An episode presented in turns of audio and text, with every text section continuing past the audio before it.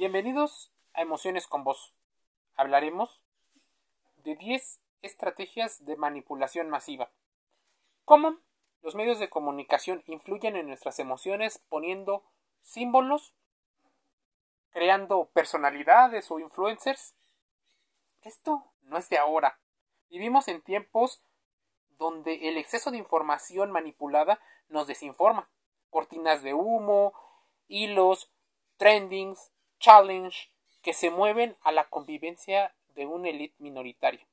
Algunos, depende de la ideología que tengan, podrían hablar de un patriarcado, de una tendencia en la cual existen grupos eh, secretos y otro tipo de tendencias. Es más, películas han hablado de esto, por ejemplo, Elliot Anderson de Mr. Robot los personajes que existen en la granja humana o Un Mundo Feliz. Pero quizás la persona más reconocida por estudiar esto es Noam Chomsky. Si él te suena similar o conocido, es que es el individuo que le dedicó gran parte de su vida a investigar cómo existen fenómenos sociales en los cuales somos influenciados en nuestra forma de pensar. La cabeza de Noam Chomsky nos lleva a pensar que es la cabeza de un pensador, de un filósofo, pero en particular de un lingüista, un experto en la lengua, y un sociólogo. Él sabe que las palabras forman hechos y esos hechos, aunque él no lo decía, generaban acciones y emociones. Según el, enemigo número uno era una especie de capitalismo rapaz, la jerarquización de la clase obrera y del mundo tal y como está funcionando y organizado, arrojando a la luz diez posibles estrategias que funcionan normalmente en nuestra contra. 1. La distracción.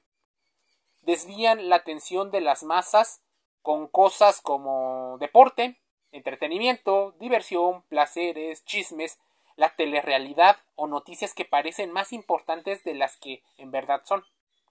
Esas donde te haces responsable de ti mismo, donde vives en una especie de fantasía eh, teledirigida.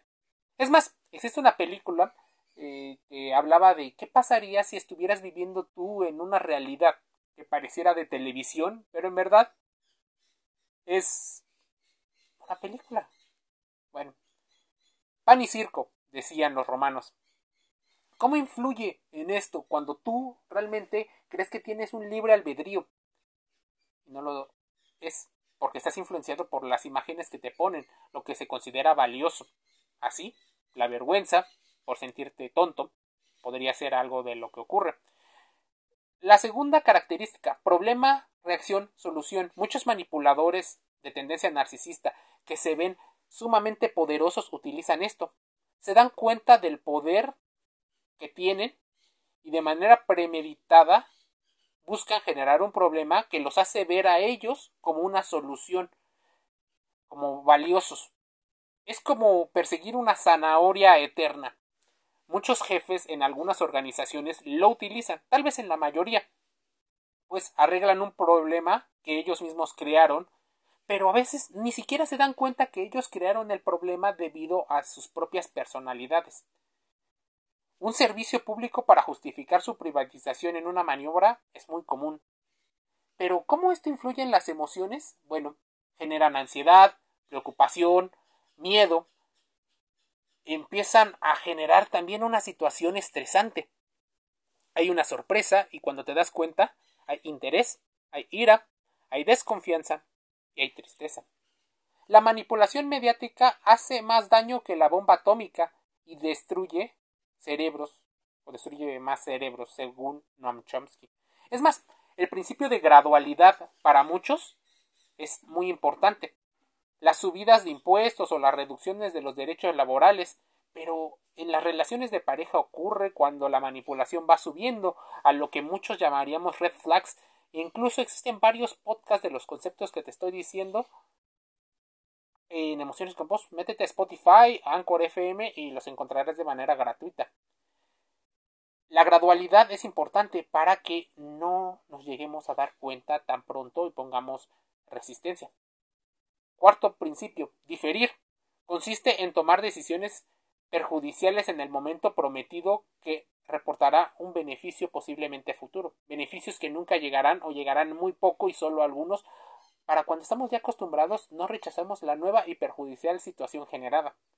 Es un arma de manipulación masiva, según el señor Chomsky.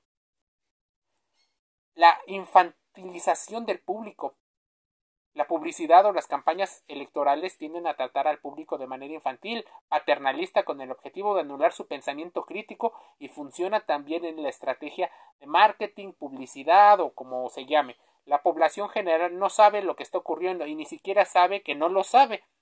Así, existen grandes problemas, pues cuando nos damos cuenta, existe un círculo de complacencia, existe desprecio, existe una satisfacción de lastimar, muy relacionado al sadismo, al maquiavelismo, a la psicopatía. Existe una culpabilidad, incluso despiertan en nosotros principios de aversión a partir de los sesgos cognitivos. 6. Apelan a las emociones. La manipulación emocional es una de las artes más burdas que hay. Se busca jugar con la parte sensitiva de los cerebros para estimular la reflexiva. O, al contrario, anulan la parte racional para hacerlo más emocional, mensajes ambiguos, verdades a medias o verdades flagrantes y directas. Esto genera una situación en la cual nuestro cerebro intenta adaptarse y nuestras emociones terminan tomando decisiones por nosotros de manera inconsciente. Crean públicos ignorantes. La ignorancia es la peor de las destrucciones masivas, según Noam. Crea brechas entre la educación pública y privada crea diferencias y normalmente nadie razona o nadie es capaz de razonar a ciencia cierta muchos de los contenidos. Punto número 8. Promueven públicos complacientes. Los medios, las redes, la radio, la televisión promueven estilos de vida superficiales, haciéndonos creer que este es el principio del éxito, el ascenso social y otros principios. Está de moda, lo que se debe de aspirar, lo que debería de ser se crea un dócil rebaño y por lo tanto una sociedad de consumo que va manteniendo la maquinaria que a algunos les conviene pero no muchos nos damos cuenta porque tendríamos que a veces ir reservándonos y teniendo autocontrol. Exa, el refuerzo de la autoculpabilidad. Hacer creer que las personas que es ella la culpable es algo muy importante. Los culpables, por ejemplo, hacen que la gente se siente insegura. A las mujeres a veces les dicen que están gordas, no porque se los digan de manera directa, sino porque idealizan a un estilo de vida de una mujer que fue preseleccionada. Por ejemplo, una presentadora de televisión que mide por encima de la estatura promedio del público objetivo, que es más delgada que el público objetivo. Normalmente las chicas quieren tener esa imagen y por lo cual se sienten culpables de tener el cuerpo que tienen. De ahí empieza también la industria de la moda, la industria las, del cosmético y del beauty, y en los hombres el no ser lo suficientemente viril, entre otro tipo de situaciones en las cuales hacen que el público se vuelva bastante tonto. Conocimiento minucioso del ser humano.